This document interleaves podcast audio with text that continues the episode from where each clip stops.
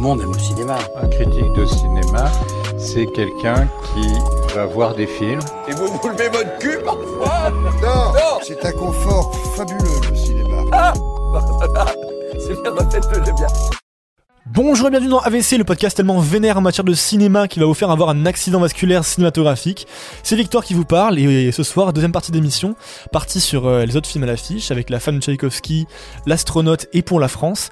Mais avant cela, on va vous parler de, des Césars, de la cérémonie des Césars. Et on est 5 pour faire ça, puisque Nathan, euh, Nathan nous, nous rejoindra uniquement pour l'astronaute. On a Nicolas qui est toujours là. Nicolas, comment ça va? Euh, bah ça va très très bien. Je suis très heureux de parler de cette cérémonie, euh, surtout des films à l'affiche et en réalité Ouais. surtout de euh, la femme de Tchaïkovski. Ouais. Hein Euh, mais euh, très content d'être autour de la table avec vous tous Carrément. et toutes. Mathéo? Et bah écoute, euh, très en forme ce soir, euh, très chaud pour continuer, pour parler des films. Enfin, moi, je vais pas parler des films, je vais surtout parler de la cérémonie des Césars Ouais, que je vais T'as pas présenter. vu les, les J'ai pas films, vu les films à l'affiche, euh, mais du coup, je vais pouvoir présenter la cérémonie des Césars et ses enjeux. Donc, euh, très motivé pour ce soir. Puis on a également Bleu. Bleu, comment ça va? Bah ça va super aussi, on va parler d'un monument cinématographique euh, qui est euh, La femme de Tchaïkovski, un film que j'aime particulièrement, donc euh, je suis super contente. Gaston également ce soir, comment ça va? Et ben toujours présent pour parler de cette 48e cérémonie des Césars que je n'ai pas regardée et également de la femme de Tchaïkovski, excellent banger de Kirill Serebrennikov Yeah. qui me donne envie de sortir ma Kalachnikov. Oh et donc du coup, euh, du coup on va kiffer, on va, on va faire une très belle émission. On a fait euh, une autre version euh, dans laquelle euh, Gaston nous faisait une blague par rapport à, à Call of. Mais euh, voilà. Sinon, on va aussi euh, faire notre petite, euh, petite dédicace à, à nos auditeurs qu'on a instauré euh, la dernière fois avec, euh, avec une nouvelle ville, un nouveau. euh, oui, c'est une ville en fait. euh, euh, de de- d'un de, nos auditeurs, auditrices, qui est Lagode.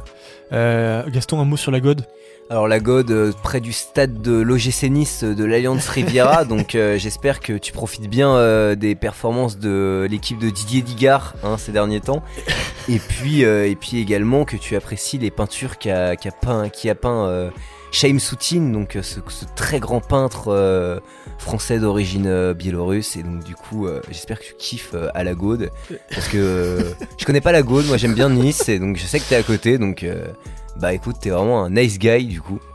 Enfin, gaille ou pas gaille, hein, c'est pas. Voilà, je suis suis pas sûr de ces dédicaces. hein. c'est rigolo. On va, on va, commencer avec, euh, la cérémonie des Césars. Euh, Mathéo va nous faire un petit topo pour nous expliquer un petit peu le, contexte, euh, l'ambiance dans laquelle s'est déroulée cette 48e cérémonie des Césars, et puis parler voilà de la cérémonie en général aussi, avant qu'on on débatte de ce qui s'est passé à ce moment-là. C'était le 24, et puis aussi du palmarès bien sûr. Donc Mathéo, explique-nous. Donc oui, en effet, euh, 48e cérémonie des Césars, donc qui se place dans un calendrier assez particulier parce que ça, après plusieurs années de euh, recherche, euh, les Césars ont, les Césars sont bon- beaucoup recherchés. Il y avait eu le scandale euh, de la de la victoire de euh, de Polanski euh, à la meilleure réalisation pour son film. J'accuse. euh, oui, c'est vrai, J'accuse qui avait fait polémique par euh, sa, sa victoire et euh, parce que à cause des accusations de d'harcèlement sexuel, etc. et ses condamnations. Cette année, euh, l'ambition des Césars et la euh, problématique qu'il y avait autour de la cérémonie, c'était est-ce que la- l'Académie allait réussir à se renouveler, pouvoir mettre en valeur des, euh, profils féminins en, en réalisatrice, euh, etc. dans les nominations. Donc c'est un peu le sujet principal de cette année, au-delà même, enfin, je sais pas si c'est au-delà des nominations et des récompenses, mais en tout cas, pour l'industrie du cinéma, euh, c'est une très bonne vitrine pour voir l'évolution du milieu. Euh, si les femmes vont être beaucoup, mieux représentées, si ces problématiques ont vraiment été digérées par euh, le milieu du cinéma, ou si ça va être une nouvelle redite d'un moment un peu étrange où on attend des choses sans qu'elles soient vraiment vraiment appliquées sur le long terme. Donc en tout cas, on va parler des récompenses, on va parler de tout ça. C'est une problématique que tout le monde doit garder en tête pour les prochaines années, voir si l'année prochaine on a de nouveau à peu près les mêmes, euh, s'il y a plus de parité, s'il y a plus de représentation. Donc euh, c'est important, je pense que c'est une problématique qu'il faut que tout le monde pense. Donc Carrément. Carrément. Surtout qu'en plus, euh, enfin, il y a eu, euh, il y a eu quand même euh, une polémique et beaucoup de discussions autour du fait qu'il n'y a, pas eu de femmes nominées dans la catégorie réalisation. Oui, ça c'est ouais. très important et c'est quand même un peu significatif de la situation, alors que pourtant il y avait des femmes qui auraient pu mériter clairement d'avoir C'est ça. d'avoir. Dans, dans le palmarès, on va en parler parce que justement, c'est c'est assez, assez étrange. Et puis, il y a cette question sur laquelle on va pouvoir revenir aussi du fait que ce sont des, des professionnels du milieu qui votent pour, euh, pour les, les prix et qui attribuent finalement les récompenses, en sachant que ces gens-là n'ont pas forcément tout le temps euh, le temps de voir euh, les, les films euh, nominés en fait. C'est ça, bah, c'est pour ça que je parle de- de- d'un peu une, une espèce de, de sentiment structurel à l'intérieur de tout le milieu du cinéma, parce que c'est parce que c'est justement pas rien, c'est ce n'est pas seulement l'institution Ouais. des, c'est pas l'institution de l'académie, c'est tout le milieu qui est impliqué ouais, ouais, lorsqu'on parle de cette cérémonie. carrément. Bleu, est-ce que tu veux nous expliquer un petit peu du coup euh, par rapport aux, nominés, aux récompenses, cette question-là aussi euh, de la représentation féminine, pardon. Explique-nous. Bien sûr, alors moi je vais commencer par faire un petit aparté en saluant quand même euh, euh, la militante écologiste euh, qui a interrompu la cérémonie des Césars euh, et qui a été virée de scène de manière assez violente par des vigiles et qui a été censurée par Canal+. Donc vous ne verrez absolument pas son intervention dans la retransmission de la cérémonie des Césars.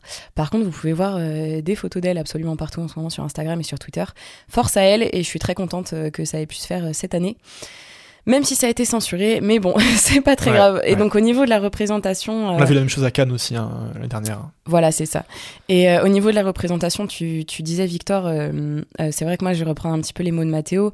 Alice Diop a été ré- récompensée de, du César de, de la meilleure réalisation pour un premier film, ce qui est absolument génial, non seulement au, au niveau de la représentativité, parce que j'ai pas le souvenir qu'une femme noire ait été euh, nominée pour euh, un meilleur premier film. Il y a dû en avoir peut-être, mais j'en ai pas le souvenir. En tout cas, ça doit faire une bonne décennie, En tout peut-être. cas, je crois que c'est la première récompensée, il me semble. Et ben voilà. Ouais. Euh, donc c'est vraiment génial et puis pour un film euh, qui aborde plein de thématiques euh, très importantes, surtout dans notre monde occidental, c'est quand même génial qu'il ait un petit peu de visibilité, surtout qu'il a fait des entrées en salle qui étaient vraiment pas euh, très glorieuses. Donc je suis vraiment très contente, même si en réalité c'est vrai que j'ai préféré largement le film de Charlotte Lebon. euh, Falcon Lake. Falcon Lake, qui Mm. était pour moi un monument. Dont on avait Mais- parlé aussi dans, dans l'émission, qu'on avait tous aimé. hein. Exactement, mais je suis vraiment très contente que Alice Diop euh, euh, ait été nommée euh, dans cette catégorie. Par contre, c'est vrai que j'avais fait le parallèle en off avec Victor et aussi avec Nicolas, je crois, en disant que hum, y avait quand même un parallèle à faire entre Alice Diop et Brad Pitt, même si je sais que là tout de suite ça ne peut pas paraître euh, forcément évident. Quand Alice Diop est montée sur scène, euh, elle a eu un temps de parole vraiment très limité et elle euh, s'est tournée justement vers les vigiles qui lui disaient de partir de scène en disant vous allez quand même pas virer une femme noire. Enfin, je, je, je me souviens plus vraiment de ces mots. Oui, c'était c'était pratiquement ça, ouais. Voilà, c'est vous n'oserez pas couper une femme noire. Euh, et finalement, si, ça a été le cas, alors que Brad Pitt est arrivé sur Sur scène le ton de l'humour, hein, faut préciser. sur le ton de l'humour évidemment, euh, mais qui montre quand même un petit peu euh, ce qu'est la cérémonie des Césars, étant donné que Brad Pitt est arrivé sur scène et a fait une éloge de euh, cinq grosses minutes à l'attention de, de, de, de David Fincher. Ouais. Après, c'était pas, c'était pas le même, le même contexte non plus parce que Brad Pitt c'était un, guest surprise qui était là pour euh, Mais c'est Brad Pitt. mettre. euh, non mais. c'est Brad Pitt et Alice pas Brad Pitt. Non quoi. mais non c'est non c'est pas ça. C'est qu'en fait c'est un c'est peu ça quand même. non c'est que n'importe quelle personne de la cérémonie qui est récompensée a une minute de parole, pas que ce soit Liz Diop ou Louis Garrel ou n'importe qui en fait. C'est que il y a ce temps-là et juste Brad Pitt c'était un guest qui est venu à ce moment-là et dans le dans les faits je suis d'accord avec toi. Après euh, c'était vraiment euh, là pour euh, mettre enfin faire un éclairage un peu un peu plus international et, euh, et un peu plus glamour euh, Après, festival. Enfin, Dominique du- Moll a quand même eu euh, beaucoup plus de temps de parole qu'elle, alors qu'il a été euh, récompensé euh, au moins trois fois, quoi. Enfin, six fois au final, mais. On peut y voir une, une sorte de prime à la célébrité aussi, euh, Ouais, de ouais. toute façon, parce que je suis pas sûr qu'effectivement euh, les techniciens euh, aient de toute façon eu énormément de, de temps de parole. Alors tu vas me dire que Alice Diop euh, est une figure un peu plus médiatique et tu auras raison. Mais en même temps, effectivement, il y a, y a une prime au glamour, il y a une prime euh, à, la, à la fame. C'est sûr que Brad Pitt qui se déplace pour la cérémonie des Césars, euh, ça fait vendre, je pense. Moi, euh, le, premier, la première, euh, le premier écho que j'ai eu de cette cérémonie, c'était la présence de Brad Pitt. Donc, euh, il y a peut-être eu ce truc aussi de faire un happening avec Brad Pitt qui effectivement fait un éloge de, de Fincher. Je sais pas s'il faut y voir quelque chose de mal. On peut y voir, je pense, la reproduction d'un système euh, qui ne se n'arrive en fait même pas à se penser lui-même, même quand il essaye de se critiquer finalement. Ils ont essayé de faire des efforts et tout ça, et finalement, on sent que dans leur fonctionnement interne, quand euh, ils essayent pas de se, poser comme des garants de vertu, et bah en fait, ils continuent à fonctionner comme ils fonctionnaient à l'ancienne. Et ça, je peux l'entendre tout à fait. Par contre, je sais pas si c'est vraiment euh, une malice, quoi. C'est juste qu'ils se sont dit, on a Brad Pitt, euh, il va parler 5 minutes parce que c'est Brad Pitt et qu'il est là à Paris et tout ça. Enfin, je pense que c'est comme ça que ça s'est fait. Ah oui, c'est absolument pas une malice. Par contre, euh, ça témoigne un peu de la maladie de notre société euh, euh, en profondeur. Comme tu disais, une, une prime au succès, une prime à la célébrité. Nicolas? Non, mais je suis totalement d'accord avec vous. Et puis, comme dirait Patrick Juvet ou Virginie Efira dans cette cé- cérémonie des Césars 2023, où sont les femmes? Elle l'a clairement dit, mais où sont les femmes réalisatrices? Parce qu'elle n'arrive pas à trouver les réalisatrices qu'elle essaie de remercier euh, euh, pour, euh, pour les films dans lesquels elle a joué. Donc, c'est vrai qu'il y, y a cette espèce de problème de représentation. Euh, après, au-delà de tout ça, j'aimerais quand même, quand même qu'on porte un peu euh, l'attention sur ce film sublime qu'est La Nuit du 12 de Dominique Moll Ah ouais. sur Ouais. cette espèce de, de polar réinventé, de, de, de cette enquête euh, euh, sur le, le point de vue masculin-féminin, cette confrontation sublime, euh, ce policier qui est en fait une, espèce de film euh, transcendantal sur la, représentation de, de, la sexualité, de, du problème en fait euh, de la confrontation de, des sexualités et des, des, des, des, genres au sein de la société. Et, je trouve que quand même re- représenter et, et, montrer le sublime dans ce film. Alors j'ai- malheureusement pas vu Pacifiction ou même euh, À plein temps qui ont été aussi bien nommés, mais je trouve que le film de Dominique Moll était tellement sublime, tellement juste que le, le, le voir en fait autant euh, sublimé au César me fait un bien fou et je comprends qu'on puisse lui attribuer, l'attribuer tous ses prix. Après c'est sûr qu'il y avait un, il y avait un problème de, de, de représentation euh, cette année. Il y a eu quelques, quelques soucis. Je trouve que c'était pas du tout une cérémonie sublime. Euh, donc, euh, donc voilà, après, euh, quoi dire de plus? Je ne sais pas. Allez voir La Nuit du 12 de Dominique Moll. Ouais. Euh, allez voir Saint-Omer de, de Alice Diop. Euh, malgré tous les débats qu'il a pu engendrer, même nous dans l'émission, on a, on a beaucoup débattu sur, ouais, on a sur ce film très ambigu, très complexe que- qu'a créé Alice Diop. Euh, peut-être que la nuit du 12 est plus simple et donc plus récompensable, je ne sais pas. Euh, ça aussi, truc à parler quand même, parce que Alice Diop, on l'a nommée dans euh, premier film, alors qu'elle a déjà fait des films documentaires, certes, Ouais, ouais. mais des films quand même. Euh, Est-ce par. euh, est-ce par lâcheté de nommer une, une femme noire dans le, dans le meilleur film? Euh, Est-ce par euh, dévouement? Est-ce que je, je ne sais pas exactement pourquoi, mais, euh, mais bon. Ou, alors par, par négligence aussi du documentaire, tu vois. Par négligence du commentaire aussi. Mais... Le voir de manière positive et se dire que elle aurait peut-être pas eu le César du meilleur film parce Oui. que bon, euh, j'ai- aucun problème avec euh, Saint-Omer, c'est un film sûr. que j'ai défendu. D'ailleurs, il me semble quand on l'a eu dans le podcast. Par Ouais, contre, euh, ouais. Oui. j'irai pas jusqu'à dire que c'est le mon Ah meilleur film de l'année. D'un point de vue plastique, La Nuit du 12 est. Enfin, je trouve bien meilleur en fait, mais c'est pas la, la question. J'ai pas vu La Nuit du 12, mais pour le coup, je trouve que finalement, euh, un meilleur premier film, euh, ça va lui donner un certain éclairage.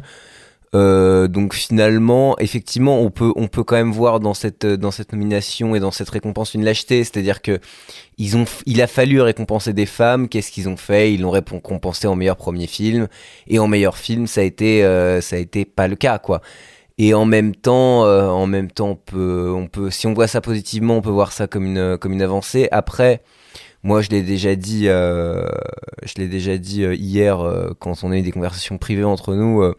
Pour moi, un César, c'est pas forcément quelque chose de, positif pour un film, hein, puisque euh, du coup, euh, j'ai récupéré l'analyse euh, d'un lauréat du prix Goncourt en 1952, donc Jean-Louis Bory, qui avait gagné un, Goncourt en 45 pour son livre Mon village à l'heure allemande, qui avait dit La première conséquence du Goncourt a été de planter une date dans ma mémoire comme une écharpe. Depuis, je vieillis. Le Goncourt, c'est automatique, vous attire le grand public, il vous aliène, c'est aussi automatique les connaisseurs, aux yeux de qui le Goncourt est une maladie assez honteuse, un peu dégoûtante, qui se tient entre le lupus et la bénorragie. Et en fait, c'est une situation qui est très intéressante parce que pour moi, un César, ça va éve- éventuellement effectivement attirer un public qui ne serait pas allé vers le film euh, de prime abord, mais ça va peut-être s'aliéner en fait en partie. Le public art et essai qui soutient euh, ces films-là toute l'année euh, sans qu'il y ait besoin de récompense, euh, par le biais de petits festivals, par le biais de séances euh, dans des cinémas d'art et essai et tout ça. Et, euh, et finalement, un film qui aura été récompensé du César, peut-être que le public, entre guillemets, connaisseur, va se dire Qu'est-ce que j'en ai à foutre de la vie de quelques, de, de quelques classiques du cinéma français Ça va peut-être plus tendance à, à aliéner qu'autre chose, je pense. Donc finalement, je suis pas sûr que ce soit si positif que ça avoir un César. Après, pour euh, évidemment pour quand c'est pour la réalisation, quand c'est une personne, quand c'est pas un film en général, c'est évidemment une consécration. On pense à Noémie Merlan qui a Ah eu ouais, euh, le meilleur, la meilleure actrice euh, dans un second rôle. Ou Virginie Fira, qui a eu le Virginie premier, Fira, premier César. hein. également. J'ai pas vu Revoir Paris, mais moi c'est non plus. Virginie Fira, j'ai- j'aime beaucoup. Ah, ouais, moi euh, aussi. Ce qu'elle fait, ce qu'elle, nous propose depuis euh, 10 ans. J'ai beaucoup aimé son rôle chez Verhoeven dans Benedetta, évidemment, parce que Verhoeven, c'est un très très grand cinéaste et ça faisait plaisir de voir euh, cette actrice française très talentueuse collaborer avec, euh, avec un réalisateur euh, international comme lui, avec une, euh, une telle aura. Et donc, du coup, je suis très très contente qu'elle ait eu César de la meilleure actrice et très content pour Noémie Merlan aussi que j'ai vu donc dans surtout dans Portrait de la jeune fille en feu, qui a un rôle assez cool dans Tar aussi, qui est pourtant une coproduction internationale et où elle sait tirer son épingle du jeu. Et là, du coup, elle a, elle a ce, César euh, de la meilleure actrice dans un second rôle pour L'innocent que j'avais vu à Cannes, qui est un film euh, très sympathique, qui aurait peut-être pas, je sais pas s'il aurait mérité un César euh, pour euh, le meilleur film, mais en tout cas, c'est cool qu'il ait des récompenses parce que c'est une comédie euh, qui s'est jouée sur des, des, des points super cool et donc du coup, je suis très content que ce film-là ait eu des récompenses et encore plus que Noémie Merlan ait une récompense pour ce film-là. Ouais, il est le me- meilleur scénario. il me Meilleur scénario, ouais. Me- meilleur scénario, ouais. Alors c'est vrai que euh, ça s'inscrit toujours euh, dans une certaine euh, perspective plus ou moins assumée de pinkwashing, hein, euh, où euh, la, la- la- la cérémonie des Césars essaye aussi de se délester de cette image d'industrie vieillissante. Mais euh, je tiens quand même à, à célébrer euh, le- le- la récompense euh, d'Irène Drezel euh, pour, euh, pour la meilleure musique de film. Ouais. Si euh, je me souviens bien. Et, euh, et qui a été la première femme euh, euh, récompensée euh, pour, euh, pour euh, ce prix-là. Et qui disait Cinq femmes ont été nominées avant moi, mais ne l'ont jamais obtenu. Ce César, je le dédie à toutes les femmes compositrices de musique. Et hum, c'est vrai que c'est chouette. Je crois que c'était toi, Victor, qui me parlait en off du fait que on a eu pendant cette cérémonie certaines femmes qui ont pu prendre la parole sur des sujets importants. Après, c'était surtout. euh, je suis désolée de dire ça, hein, mais c'était surtout enfoncer des portes ouvertes. Je pense qu'encore une fois, la cérémonie des Césars essaye de, de faire un petit peu peau neuve, euh, Ouais, de, se faire ouais. une, de se créer une nouvelle façade en, euh, en essayant de libérer la parole euh, des femmes, même si je, je déteste ce terme parce que la parole a toujours été libérée, c'est l'écoute qui doit se libérer à présent.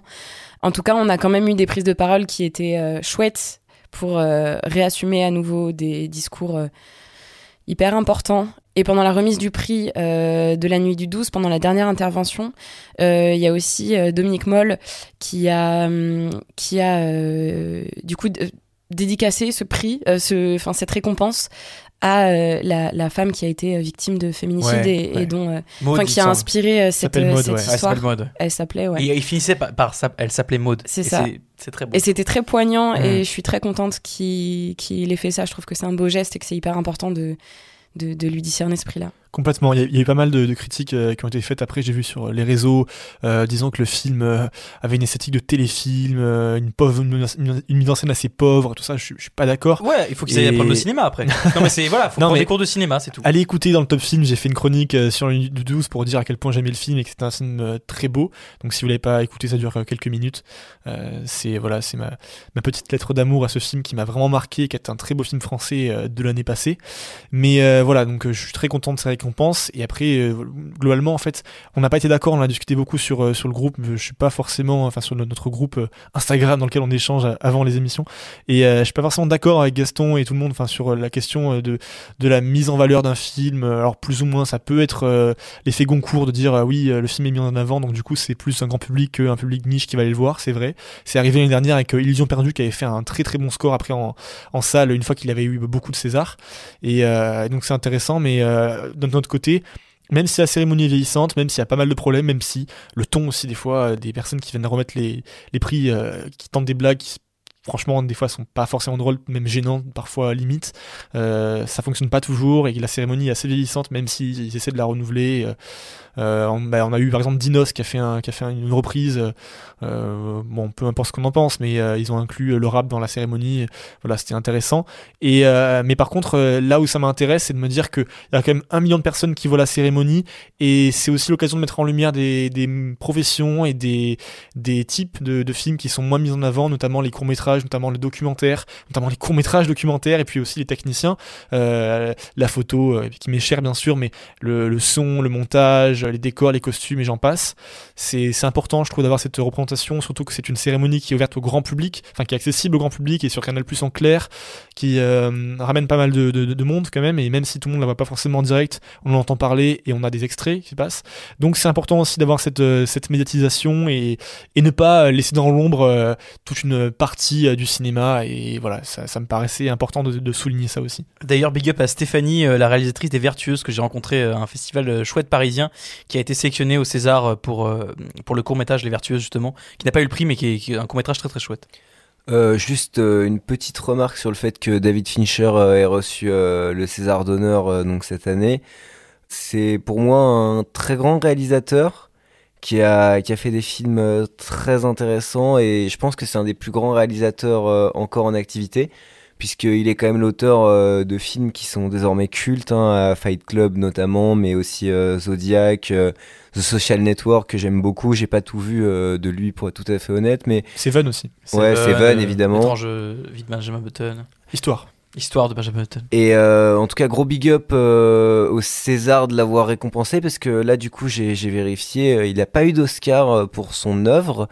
Il a eu des, des prix mais plus mineurs, un Golden Globe, mais pas forcément des, pas forcément la consécration suprême.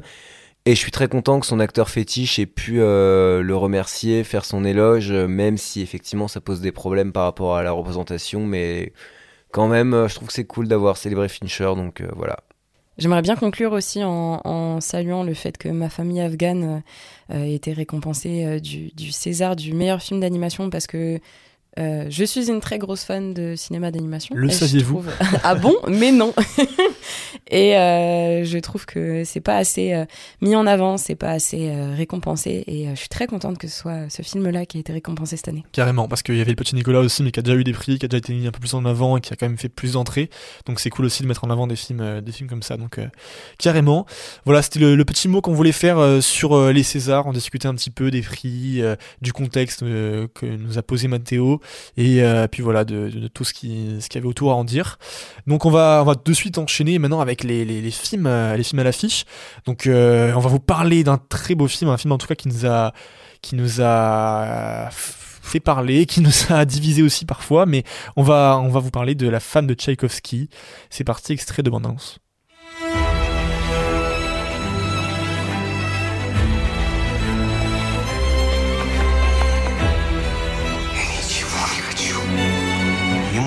отдохнуть надо и оперу закончить.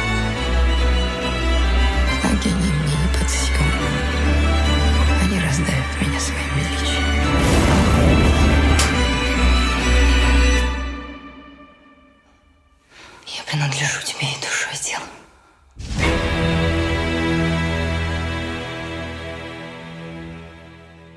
Donc je vais vous faire le synopsis de La femme de Tchaïkovski de Kirill Serebrennikov avec euh, Aliona Mirailova et euh, Odin Byron. C'est l'histoire de la femme de Tchaïkovski, donc l'histoire du mariage entre euh, Tchaïkovski et donc cette femme Antonina Miliukova. Un mariage qui n'est pas un mariage d'amour, mais un mariage de raison, puisque Tchaïkovski était homosexuel. Et euh, il s'agit en fait d'un mariage de, convenance, mais qui euh, s'appuie au départ sur un amour très fort et une admiration très forte de Antonina, euh, donc euh, la femme de Tchaïkovski, sa future femme, qui euh, lui fait la cour pour l'épouser.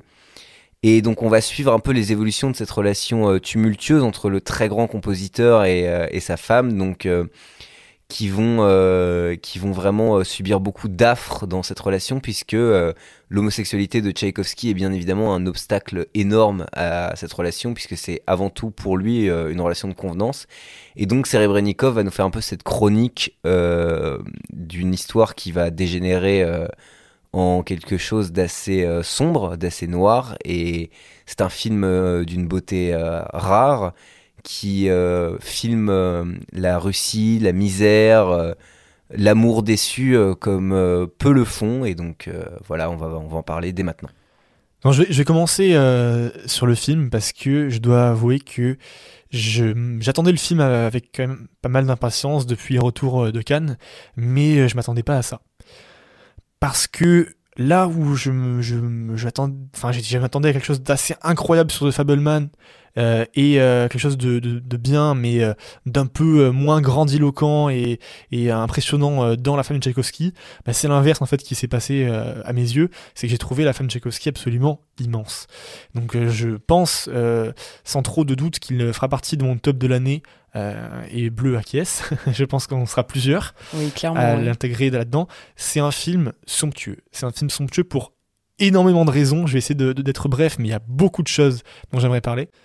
Déjà, euh, l'un des points forts quand on voit ce film, c'est son esthétique. C'est un film qui va créer un monde unique, un monde visuel très fort, dans lequel on va être complètement plongé. Et c'est un monde en fait vaporeux, c'est un monde assez euh, étrange, puisque toute la- l'ambiance visuelle du film est assez brumeuse en fait. Tout est placé sous le signe de la brume, du voile, et, euh, ce voile-là va être composé de deux couleurs, le, le, le, le bleu et l'orange. Et au milieu de tout ça, on va avoir le rouge, le rouge de cette femme qui va détonner, qui va, qui va être le- le- l'élément, euh, l'élément perturbateur, puisqu'elle va être le problème de la vie de, de son mari, de Tchaïkovski, de la famille euh, de celui-ci, et, et euh, qui va être finalement l'élément qu'on aimerait euh, supprimer. Et ça, ça se passe par le visuel, ça passe par plein de choses, mais la photographie, elle est au service de, de cette, cette esthétique-là, enfin, au service du, du, du propos, et c'est absolument somptueux. Au-delà de tout ça, euh, le film en général est splendide dans sa narration. Clairement, on a une femme euh, qui va être complètement euh, éprise de son mari, qui va tout faire pour ne pas, rompre ce mariage jusqu'à, sombrer en fait au fur et à mesure, sans trop en dire. C'est, euh, c'est absolument euh, merveilleux.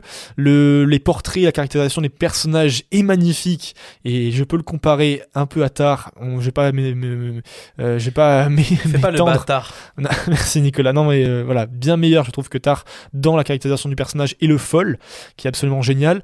Une atmosphère qui est à la fois planante et pesante tout le tout au long du film, qui est somptueuse. Euh, la mise en scène est très complexe, mais je trouve merveilleuse et ça Nicolas va y revenir parce que c'est peut-être son reproche au film, un peu trop complexe.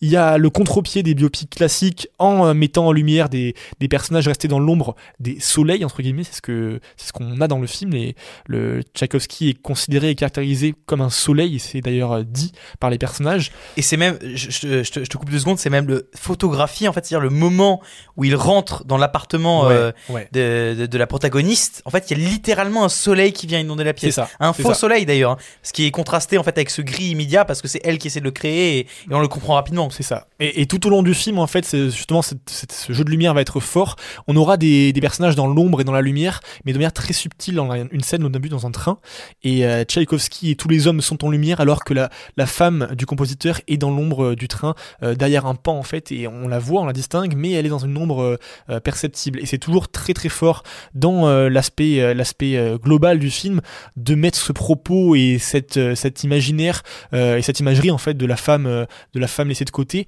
et de la condition de la femme aussi à l'époque, puisque peut-être que Bleu en parlera, mais euh, le film euh, aborde vraiment le sujet, puisqu'on voit que la- les femmes sont dépendantes de leur mari, elles ne peuvent pas en fait demander le divorce sans de prétexte valable, et ce prétexte valable, c'est l'adultère. Donc c'est soit la honte, soit le mépris populaire envers la, femme qui veut divorcer, soit en fait le, mariage subi, et c'est ce qui va choisir, va choisir le, personnage tout au long du film. Donc voilà, beaucoup de choses sur lesquelles je vais pouvoir revenir aussi par la suite, mais c'est vraiment, vraiment somptueux. Euh, petit, euh, juste petit euh, parenthèse pour dire que les séquences de rêve sont magnifiques. On aime me dire, Victor, tu aimes le cinéma du rêve, c'est un truc que j'ai beaucoup dit dans le passé aussi. J'aime le cinéma du rêve. C'est vrai que là, c'est un film très, très terre à terre, très historique, mais en fait, finalement, très poétique et très, très métaphorique. Et on a beaucoup, beaucoup de scènes de rêve qui sont absolument folles. Et je ne dirai pas grand chose pour vous laisser la surprise de, ces moments sublimes de mise en scène et de poésie. Voilà, je vais pas m'étal- m'étaler trop parce que ça fait déjà un moment que je discute et que je parle de, ce film avec amour. Je vous laisse la parole. Bleu, euh, vas-y, explique-nous euh, ton amour et ton ressenti sur le film. Ça tombe bien que tu parles de poésie parce que pour moi c'est un film qui est purement métaphorique. On a énormément d'éléments qui reviennent euh, tout au long du film comme des, fusils de Tchekhov en quelque sorte. On a les, les topos de la mouche qui revient sans cesse, l'insecte qui est écrasé et qui est une métaphore des idées noires. Euh, d'Antonina et puis aussi de, son mari de Tchaïkovski. On a euh, le, feu qui va finir par embraser la relation euh, de, manière concrète et métaphorique. On a aussi le, le- les personnages des, sans domicile fixe qui reviennent très très très souvent et qui sont un petit peu le- alors sans spoiler, mais, la métaphore de, cet amour euh, perdu et en déchéance et, de l'état dans lequel euh, va finir euh, très certainement Antonina. Enfin, on a des éléments qui reviennent énormément tout au long du film, qui disent dès le départ, avec la scène d'ouverture que je n'ai pas pu voir, de, ce qui va se passer à la fin. Et donc, je vois Nicolas qui me regarde avec un, regard désespéré. Alors, évidemment, fidèle à moi-même et fidèle à la ligne 13 du métro parisien. Gros big up, non c'est faux. Je suis arrivée 20 minutes en retard à la séance. Autant vous dire que je n'ai pas vu la première scène qui apparemment était une des plus belles du film. Soi-disant même du plus belle de l'histoire du cinéma, mais bon. Exactement. Et moi qui ai adoré ce film euh, euh, et qui pour moi est, comme tu disais tout à l'heure, euh, va faire très certainement partie de mon top euh, de, de cette année. Je n'ai pas pu voir le début et je pense que je vais aller le revoir car ça m'a déçu énormément. Ah, mais moi j'ai vu le début, mais je vais aussi aller le revoir, je pense. Voilà. Après, c'est vrai que c'était très ambitieux. C'est toujours ambitieux de faire euh, des films d'époque. Euh, parce qu'on a énormément de, de détails à prendre en compte. Euh, généralement, les, les réalisateurs euh, doivent travailler pendant, pendant de, de très longues heures, voire de très longs mois avec des historiens. Et pour le coup, je trouve que c'est un, un parti pris qui est très ambitieux et qui est parfaitement réalisé. On, s'y croit. euh, on a l'impression d'être face à un documentaire. C'est absolument sublime. C'est très bien filmé. Et ce que tu disais tout à l'heure, euh, Victor, sur l'esthétique, je te rejoins totalement. C'est une esthétique euh, avec beaucoup de grains qui, euh, qui retranscrit parfaitement cette époque euh, du, du, du 19e siècle, de la fin du, du 19e siècle. Et je la trouve absolument sublime. Ah, complètement. Nicolas. Mon Dieu, que j'aime la femme de Tchaïkovski, que, que j'aime ce film absolument sublime. Alors, je ne veux pas vous divulgacher la première séquence, mais je vais quand même vous le faire pour euh, simplement démontrer la, démontrer la maestria de ce, réalisateur, de, ce- de cette histoire et de cette actrice. Le film vient enflammer votre, votre curiosité de spectateur dès, dès le début par un plan séquence qui vient euh, amorcer en fait cet univers complètement euh, pestiféré, brin de terre et, et cette population qui, qui, qui dérange déjà le personnage de, de cette protagoniste incroyable et qui vient voir son mari mort, Tchaïkovski, qui se relève et qui lui dit que ça sert à rien qu'elle soit là parce que en fait elle ne l'a jamais aimé, qu'il il lui reproche ça. Qui, qui l'a haï carrément. Il, il- a ouais, qu'elle qu'elle l'a haï, mais il l'a haï aussi et c'est une forme de fantasme qu'elle projette sur ce sur ce mort et on ne sait pas dans quel film on rentre, mais on rentre directement dans cette espèce d'inconscient euh, de ce personnage et je trouve je trouve que euh, Kirill Serebrennikov arrive à capter plusieurs dimensions de la, réalité, de l'histoire, de la diégèse qu'il essaie de, capter. Et c'est absolument incroyable. Déjà, il arrive, comme tu l'as très bien dit, Bleu, à, capter cette, euh, cette savoureuse mise en scène de la terre, de, cette espèce de, de, mouche qui volette, de ce, désagréable sentiment de rue, de, de j'ai presque senti des mauvaises odeurs dans le film tellement c'était euh, c'était incroyablement mis en scène. Mais par-dessus tout, il arrive aussi à capter l'inconscient d'une femme qui cherche à avoir du pouvoir. Et là, je le relie à Tar, que moi j'ai absolument adoré. Je le relie à la complexité de Tar, parce que le film ne parle pas simplement d'une femme qui est délaissée par son mari, euh, d'une femme qui est mise de côté, mais d'un personnage humain qui cherche à avoir du pouvoir, qui ne peut pas avoir du pouvoir dans un contexte social qui ne peut pas lui attribuer dû euh, à, son, à sa catégorisation de femme, mais qui cherche par tous les moyens à avoir du pouvoir. Et c'est représenté par cette scène au début, où en fait euh, on, la, présente en tant que musicienne, et puis elle voit Tchaïkovski, et on lui dit euh, Ah, c'est Tchaïkovski, euh, très très grand musicien, mais euh, tu pourras jamais le choper, en fait, tu pourras jamais le pécho. Mais si si pourquoi pourquoi elle se force à tomber amoureux de lui? Parce qu'elle veut avoir du pouvoir. Pourquoi est-ce que la caméra vient la vient la, la capturer en top shot? Pourquoi est-ce qu'elle lui donne du pouvoir dans cette scène où euh, après un orchestre, elle va remettre en cause ce génie même? Pourquoi elle remet en permanence en cause ce génie qu'elle ne peut atteindre de ses mains sales? Parce qu'elle veut du pouvoir. Et, et montrer cette espèce de, de salissure humaine dans les mains de cette femme qui, on peut le comprendre, veut avoir du pouvoir parce qu'elle n'en a pas. C'est incroyable. Qui va jusqu'à à déchirer en fait cet ego, à déchirer euh, plus que possible euh, pour avoir du pouvoir. C'est absolument incroyable. Et c'est à la fois ces plans séquences, à la fois ce, choix de cadre, cette bataille entre euh, entre certains équilibres de lignes, entre certains plans absolument divins, parce que elle essaie même de s'éclipser de la rue en fait. On montre certains certaines rues où tu as des croyants aux mains sales qui essaient de, de lui prévoir un, un avenir complètement corrompu. Elle veut pas les écouter. Elle veut s'en éloigner parce que elle, elle veut de la grandeur. Elle, elle veut la grande musique de Tchaïkovski. Et elle veut juste qu'il l'aime parce que ça lui donnerait cette forme de grandeur euh, qu'elle essaie de, de, elle essaie d'être contemplée en fait, à la fois par, les hommes qu'elle veut mettre à nu, littéralement dans certaines scènes, euh, plusieurs fois dans le film en fait, euh, et elle en devient presque un personnage antipathique à tel point on dit mais arrête, tu peux l'être d'une certaine manière, d'une autre manière, mais non en fait, parce qu'elle est rongée jusqu'à l'os par cette espèce de, sentiment de faux amour qu'elle s'est implanté. Et toute la mise en scène vient, vient contempler et en même temps rejeter ce sentiment.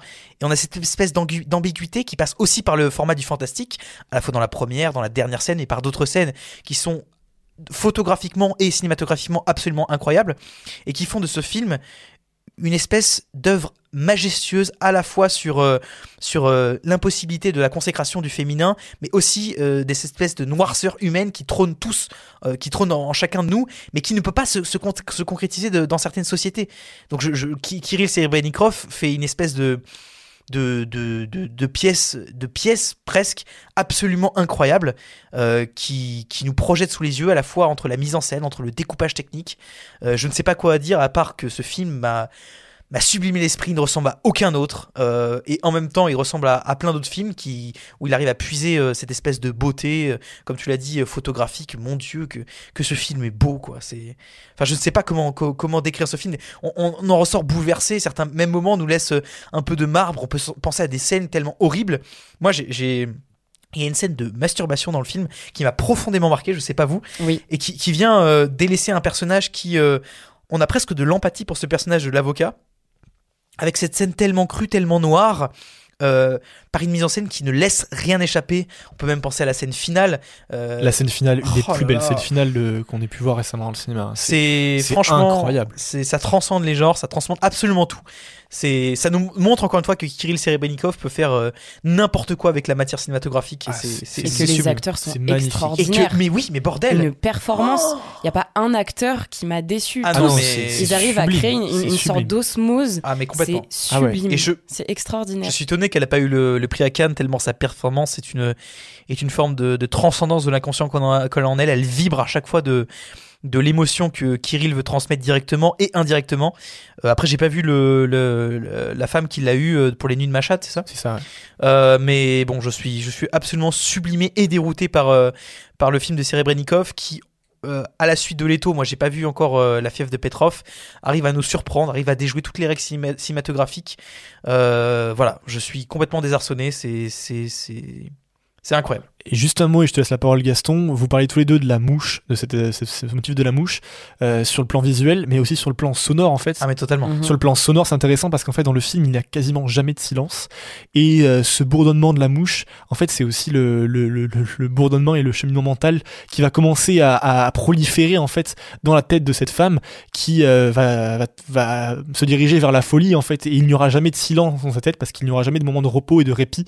Et c'est magnifiquement euh, mis en scène avec euh, cette mouche, mais avec, euh, avec plein d'autres choses et aussi de la musique, hein, puisqu'on a constamment de la musique, du classique et à la fin même du postmoderne, voire du contemporain, avec euh, un- une sorte de, remix de, classique avec d'autres choses, d'autres styles musicaux. C'est sublime et, et ça apporte une dimension, une dimension émotionnelle très très forte et, une portée symbolique aussi au film, hein, donc c'est important. Avant de faire une passe décisive à Gaston, je trouve que c'est très symbolique que le film justement n'utilise pas du Tchaïkovski en fait pour faire la bande son parce que moi je pensais qu'il allait utiliser les musiques de Il Tchaïkovski n'y a pour pas du la tout de bande son. musique de. Comme presque un si, il en biopic. utilise. Hein. Non mais il, ah non, Mais il, il en utilise pas beaucoup. très peu, il en utilise très peu. C'est pas appuyé. C'est pas majoritaire et du coup je trouve que c'est très symbolique et très beau en fait.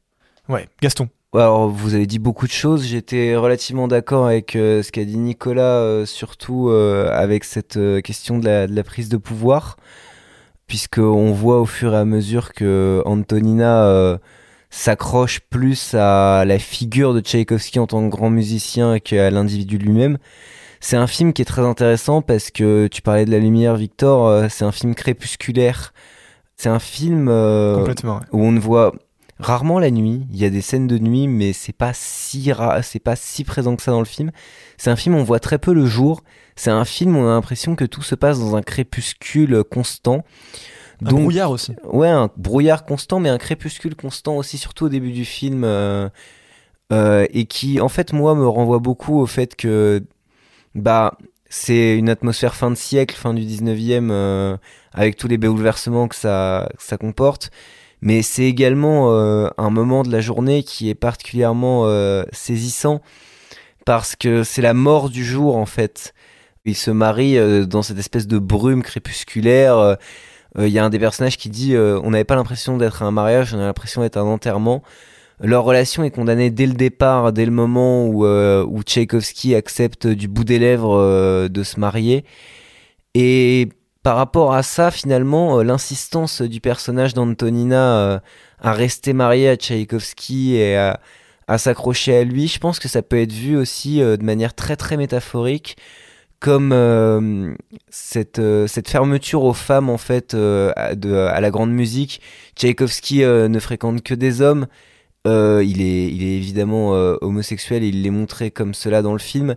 Mais plus que cela, il, ne fréquente que des hommes, il est entouré de ses frères.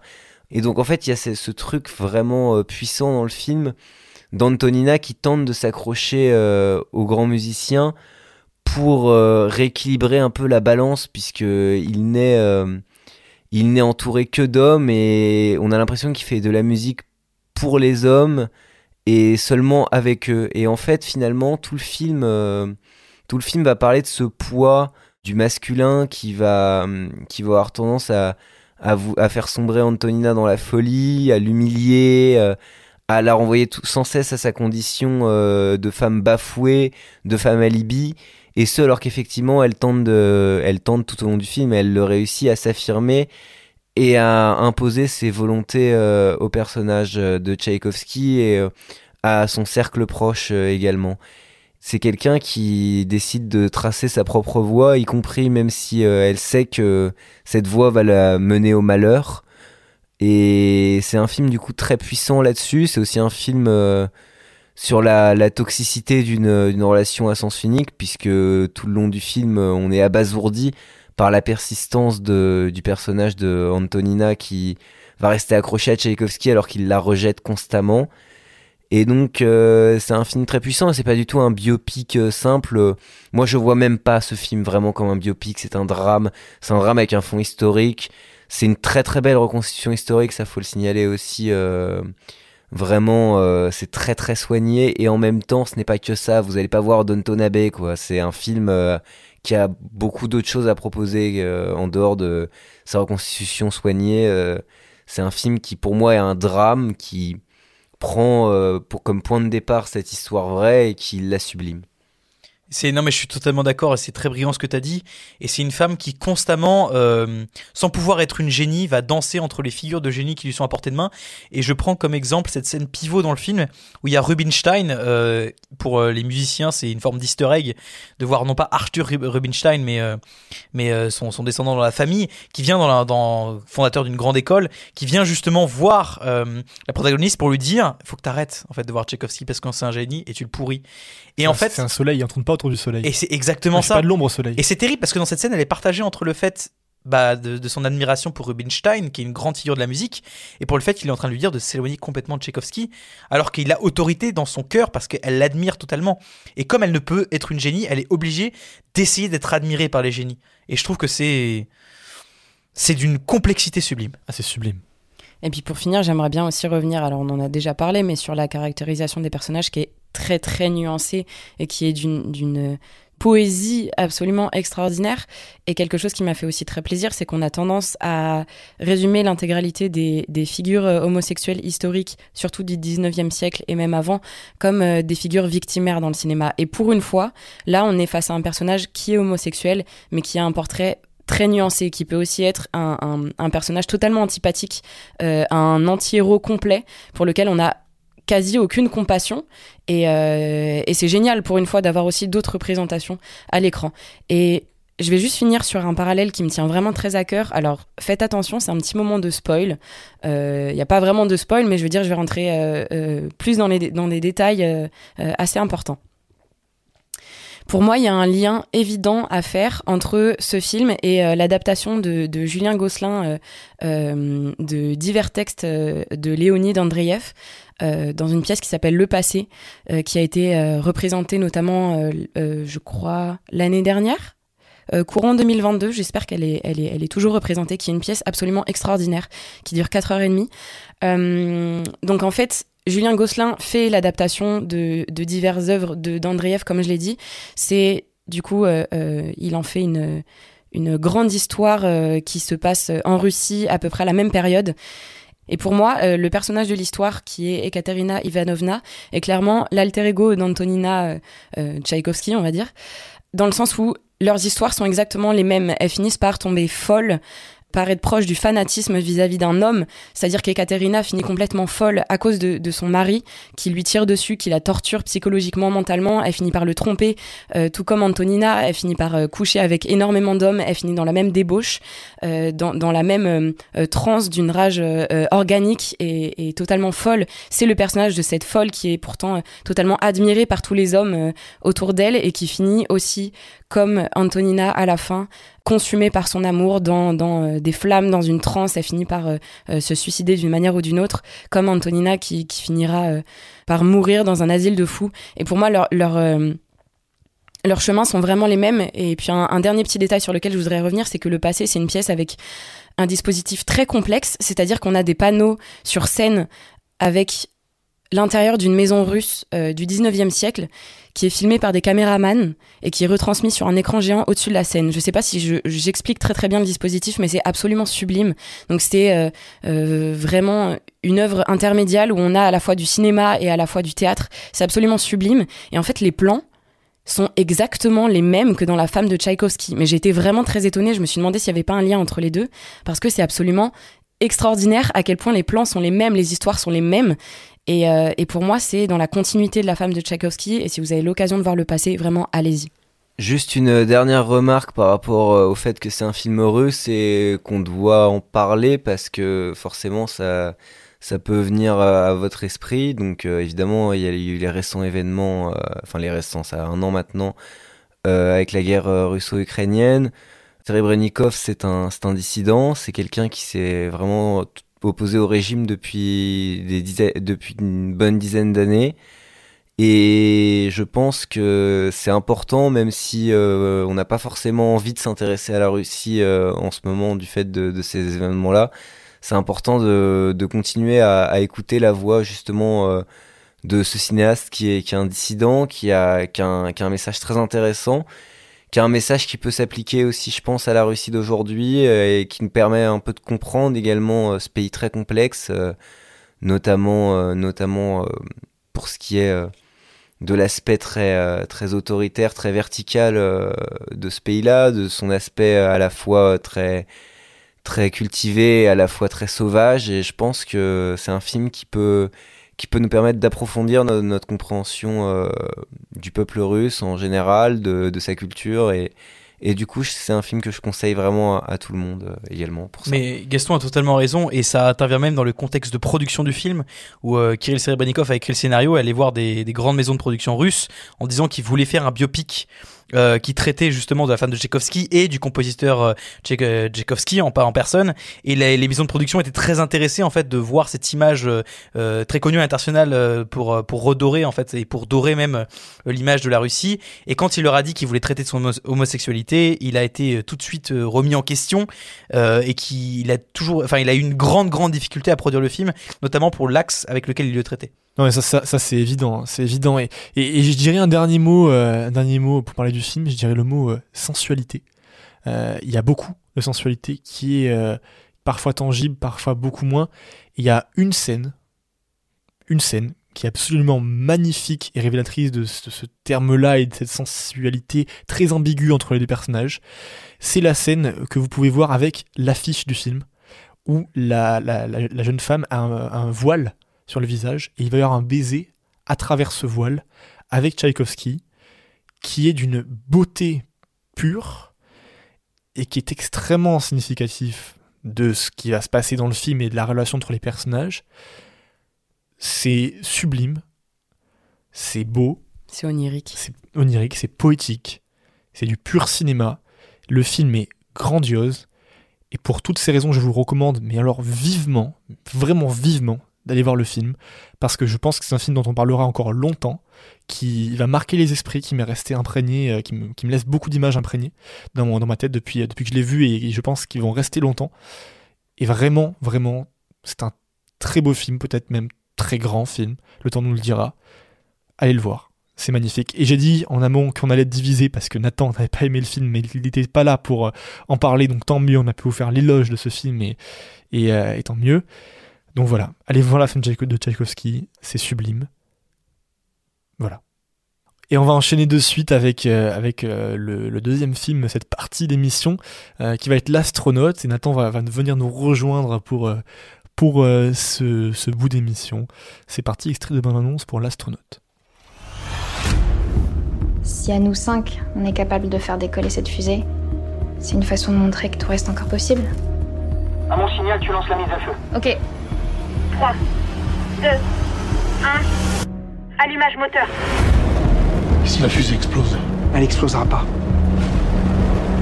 Attends, attends, il y a un problème. Du coup, je vais vous faire un petit synopsis pour l'astronaute. Alors, je suis désolé, j'ai pas l'humour de Gaston, mais je vais faire au mieux.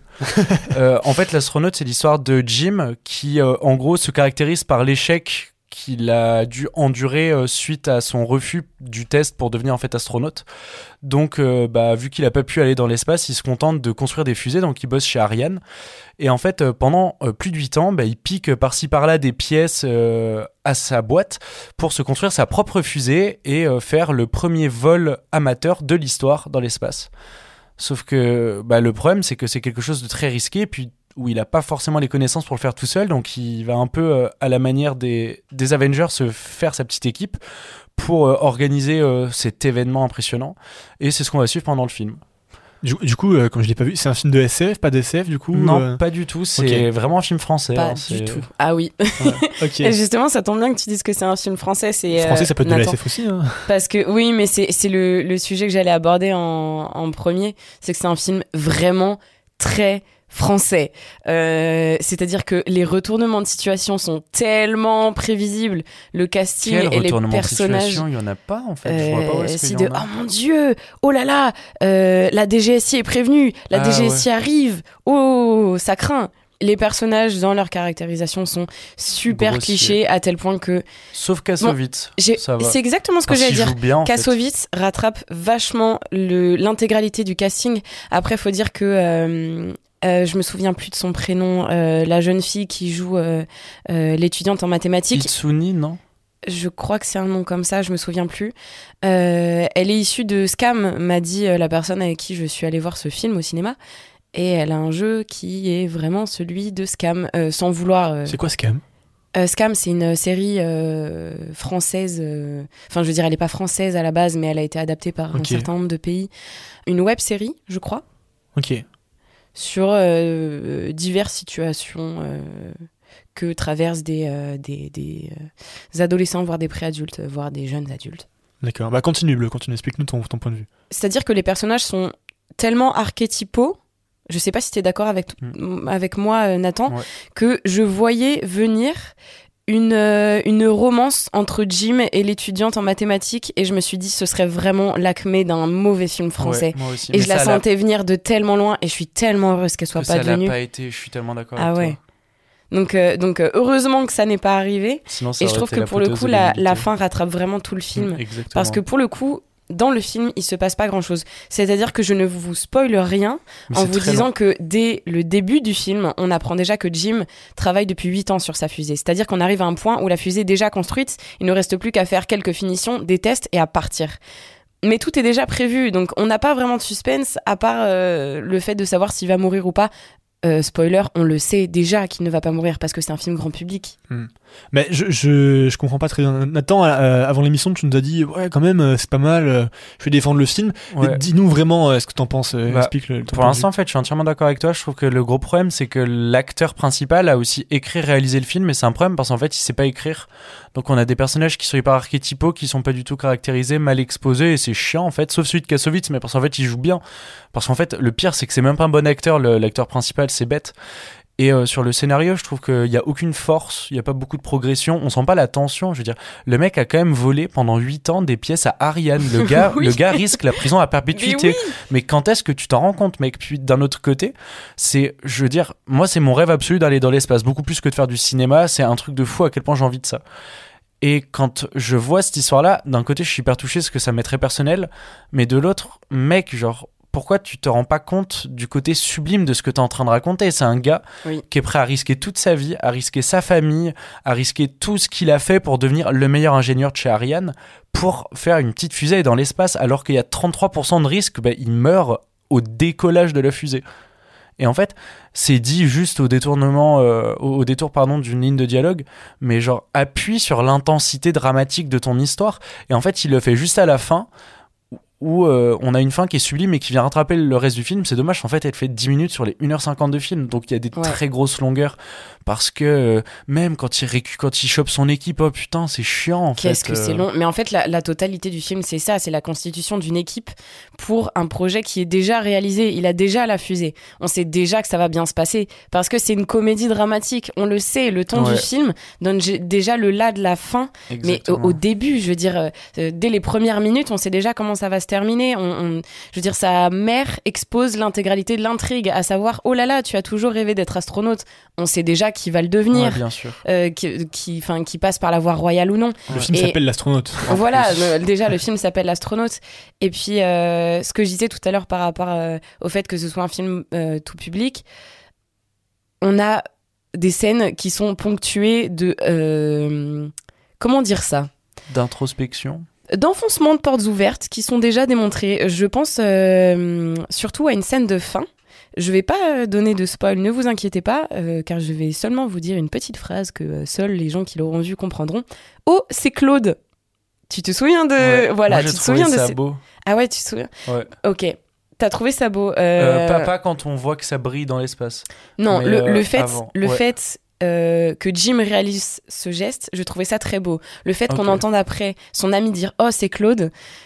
Je me disais, mais c'est vraiment un film français, quoi. On est obligé de d'appuyer sur tout ce qui se passe, Ouais. de faire un commentaire Ouais, euh, pas- méta dans le film. Il y a aucune subtilité, et c'est ça sûr. le problème. Il y a aucune subtilité, que ce soit dans la caractérisation des personnages ou dans euh, la trame dramatique. Après, pour autant, je vais pas descendre ce film. La scène de fin euh, m'a vraiment régalé parce que je l'attendais pendant tout le film Ouais, et je suis aussi. assez contente de l'avoir vu. elle Les effets spéciaux sont très bien Ouais. euh, réalisés. Euh, c'est une scène très émouvante euh, avec un petit retournement euh, quand même de situation. Bon, c'est pas un retournement de situation, mais c'est c'est une belle petite, apothéose. voilà, c'est une belle apothéose, c'est une belle acmé. Et Ouais. Pour un film tout public, je trouve ça assez euh, émouvant. Je veux dire, on peut emmener euh, facilement toute sa famille aller le voir Ouais, et c'est un bon moment en famille. Mais je veux dire, c'est pas une perle cinématographique, quoi. Ça aurait pu. Et du coup, pour Ça essayer de défendre un peu le film, je le disais tout à l'heure à, à notre cher Victor, euh, qui est à ma droite, qui aimerait, enfin, qui sera un, un directeur de la photo. J'ai rarement vu, si ce n'est jamais, un film français avec une aussi belle photo et surtout un aussi bel éclairage. Je trouve ça incroyable. Et pendant tout le film, il y a vraiment une cohérence de photographie qui est folle. Et, euh, et sur, je, vois Nicolas qui me regarde bizarrement derrière. Et sur l'éclairage, je trouve ça impressionnant. Et bah, c'est dommage parce qu'en fait, vu que le scénario est assez plat, à des moments, en fait, ça, ça vient presque s'éclipser. Et euh, je trouve la musique très très bonne. Euh, J'aime beaucoup, je trouve qu'elle ponctue super bien, elle est bien placée. Puis même, en fait, juste la, musique en, en tant qu'objet elle-même séparée du film est très bien. Euh, je trouve qu'il y a deux trois trucs qui sont plutôt bien développés. Les relations que le personnage principal a avec ses grands-parents je trouve ça plutôt cool même si après j'ai du mal à comprendre l'âge. non ses grands-parents. Non, non, c'est ses parents. non avec son papy. Qui est mort oui avec Claude. Et euh, et avec sa Pardon, grand-mère pas compris. avec ses grands-parents je trouve ça pas mal avec ses parents. En Ah fait ouais, le problème c'est que a parents, le scénariste et réalisateur et acteur a voulu mêler les parents et les grands-parents et ça fait trop Oui. et du coup ça fait que des fois on s'attarde pas assez sur certaines choses Pendant tout le film, je me suis posé la question de l'âge. Je me disais, mais à quel âge ils ont fait leurs enfants? C'est pas possible Mm. Qu'ils aient aussi peu d'écart d'âge. Euh, Là, je me place en tant qu'auditeur, du coup, qui a pas vu euh, le film, et j'ai l'impression euh, que c'est plutôt pas mal, en fait, du coup, de ce que vous me dites. Mais c'est pas mal, c'est ça le problème, c'est que c'est pas bien, c'est pas mal. Et j'ai l'impression que Nicolas Giraud, il se rend pas vraiment compte du sujet incroyable qu'il a entre les mains. Il aurait pu faire un film absolument exceptionnel parce que c'est un sujet mais passionnant, super Mais intéressant, génial. Mais juste, je sais pas, il y a, il y a quelque chose qui a pas marché. Il s'est foiré quelque part. Et c'est tellement dommage parce que Ouais. le sujet était vraiment très intéressant. Le casting pouvait être intéressant. Même si, voilà, Mathieu Kassovitz, ma vie. Mais, euh, mais voilà, c'est c'est une tentative ratée et c'est pas très grave. Un peu oubliable, du coup? Oui. Un peu oubliable, ouais. Ok. Bon, bah, ouais, bleu, sceptique. Ouais, je reste assez sceptique, c'est vraiment le mot, Ouais. sceptique. Ni Bon. oubliable, ni euh, saluable, juste sceptique. Enfin, saluable évidemment, c'est un, un film, il y a mis des moyens, il y a toute une équipe derrière. Bien sûr. Je, je salue quand même euh, toute l'équipe et, et, puis, et puis la production du film, mais euh, ouais, je reste sceptique. Bon, bah, écoutez, on, on vous laissera, si ça vous a interpellé, euh, si vous êtes- ça donne envie d'aller voir le film, bah, allez le voir et puis euh, faites-vous votre propre opinion. Et nous, on va enchaîner avec le, le dernier film dont seul euh, Nicolas euh, va vous parler, puisque c'est le seul à l'avoir vu, euh, qui va être Pour la France. C'est parti pour, euh, pour la France. Bonjour Madame Saïdi. Toutes mes condoléances. Il faut que nous parlions des funérailles de votre fils. Souhaitez-vous une cérémonie militaire? Oui, c'est important pour lui. Faites le nécessaire. Il est évident que la mort d'Aïssa aurait pu être évitée. C'est un bahutage, une transmission de tradition qui a mal tourné. L'affaire va être qualifiée en homicide involontaire. Aïssa vous a-t-il parlé de ses premières semaines à l'école militaire? Il était épuisé. Il me parlait de réveil en pleine nuit. Me tête stupide et humiliant.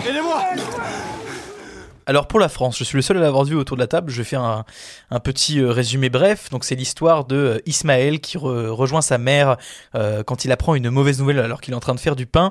Son frère est mort.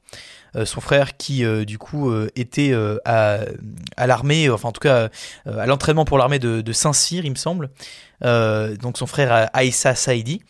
Et tout le film est centré sur euh, la question de euh, son euh, de ses incinérations, de ses, funérailles, savoir est-ce qu'il aura les honneurs, est-ce qu'il sera enterré aux invalides, comment est-ce que du coup on peut attribuer de l'honneur à ces soldats, du coup la problématique aussi du fait qu'ils soient arabes par rapport à l'armée française, voilà. Alors, donc je vais être le seul, donc il n'y aura pas vraiment de débat avec ce film, et c'est peut-être un peu malheureux parce que j'ai trouvé très peu de qualité au film.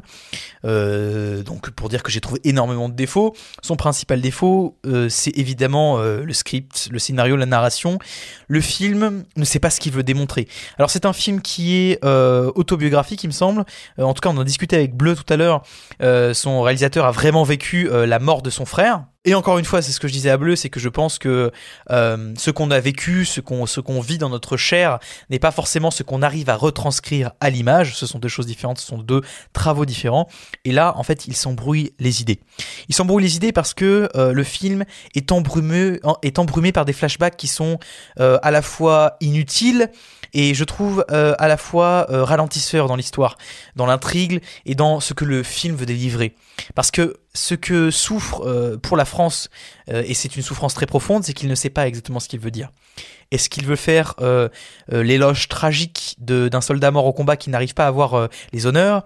Est-ce qu'il veut montrer le, racisme profond dans le système militaire français? Est-ce qu'il veut montrer les problèmes de ce système militaire français qui n'arrive pas à réagir à ses propres contradictions internes? Est-ce qu'il veut montrer l'enfance de ces deux jeunes frères? Qui sont immigrés euh, du coup en France et qui essayent de se trouver une place dans la société française On ne sait pas. Et je pense que le réalisateur lui-même et les scénaristes ne le savent pas en fait. Et quand on ne sait pas ce qu'on veut faire d'un film, quand on ne sait pas ce qu'on veut dire d'un film, on en fait n'importe quoi. On fait des scènes qui euh, ne savent pas rebondir les unes sur les autres, on fait des implants qui sont mal dirigés, euh, on fait un film qui est complètement euh, fractionné et fractionnaire, dont les personnages sont hasardeux et qui ne sont pas euh, mis au hasard, c'est-à-dire qui ne sont pas errants en fait. On comprend donc que le film, dans sa lenteur, n'arrive pas à déployer ses ailes, philosophiquement comme émotionnellement, et je pourrais comparer cette scène à la, la scène de La femme de Tchaïkovski, qui sait exactement où est-ce qu'il va aller dans les funérailles de Tchaïkovski. En fait, tout provient de l'intention du film. Qu'est-ce qu'il veut faire? Pourquoi il est là? Ce film s'appelle Pour la France. Oui, mais pourquoi tu n'es pas allé jusqu'au bout? Pourquoi tu n'as pas démontré le racisme de, l'état militaire français? Pourquoi est-ce que tu allais t'embrumer dans des, dans des intrigues où, euh, on essaie de projeter euh, vaguement, de manière brumeuse et de manière extrêmement maladroite, euh, les...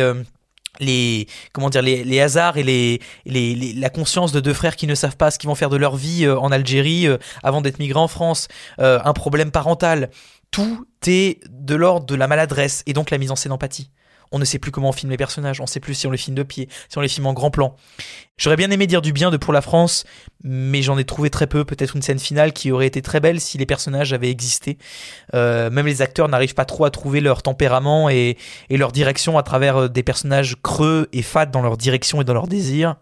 Malheureusement pour la France, bah ce n'était pas pour moi. Voilà, parce que c'est pas forcément la vie générale. euh, le film a quand même été sélectionné à Venise, a eu un prix du scénario, et euh, pas à Venise mais ailleurs, a eu un prix du scénario, et puis euh, a quand même des très bonnes notations critiques, mais euh, en tout cas ce n'était pas pour Nicolas. Et euh, comme on n'est pas, on est, c'est le seul à l'avoir vu, qu'on l'a pas vu, on pourra pas nous étaler et donner no- notre opinion là-dessus. Mais voilà. Je pense qu'on va conclure là-dessus l'émission. On a eu, euh, voilà, on a parlé des, des Césars, on a parlé de la femme de Tchaïkovski qu'on vous recommande vraiment, et de deux autres films euh, qu'on a, a, un peu moins appréciés. Euh, Gaston, qu'est-ce que tu as pensé de l'émission aujourd'hui? Moi j'ai beaucoup aimé évidemment ce qu'on a dit sur la femme de Tchaïkovski. J'ai pas pu voir les, deux autres films parce que j'avais une semaine assez, assez chargée. Mais en dehors de ça, c'est vrai que la femme de Tchaïkovski, pour moi, c'est vraiment un très très grand film.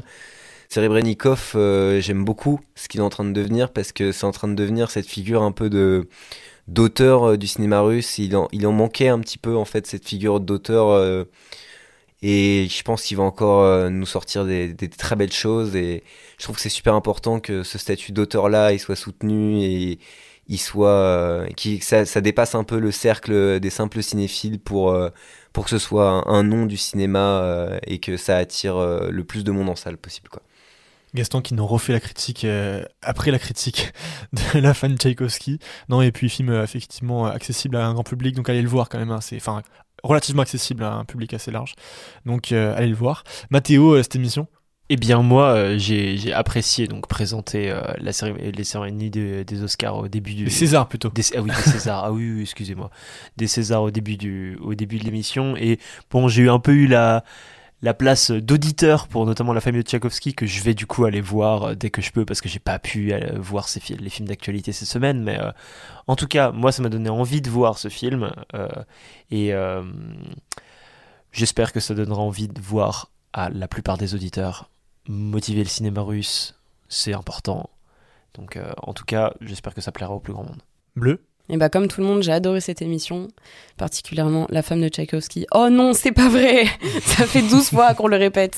Et je pense que j'irai quand même voir euh, pour la France parce que euh, euh, le synopsis m'a vachement donné envie et c'est un sujet quand même assez important et un film Mhm. autobiographique. Je pense que ça, ça compte beaucoup pour le réalisateur qu'on aille voir ce film-là qui est tiré de, de faits réels. Voilà. Bien sûr. Nicolas, un mot? Si seulement il avait fait un bon film. Euh, oui, un, un mot pour, un mot pour terminer ça, parce qu'on m'a censuré euh, avec les diverses prises.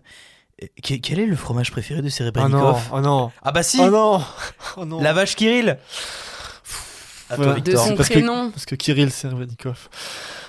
Ah là là, ben on, va, on va conclure euh, en faisant encore un petit coucou à notre notre notre auditeur auditrice de, de la God. Voilà. Euh, parce qu'on aime bien faire des coucous. Euh, Gaston, un mot sur la God?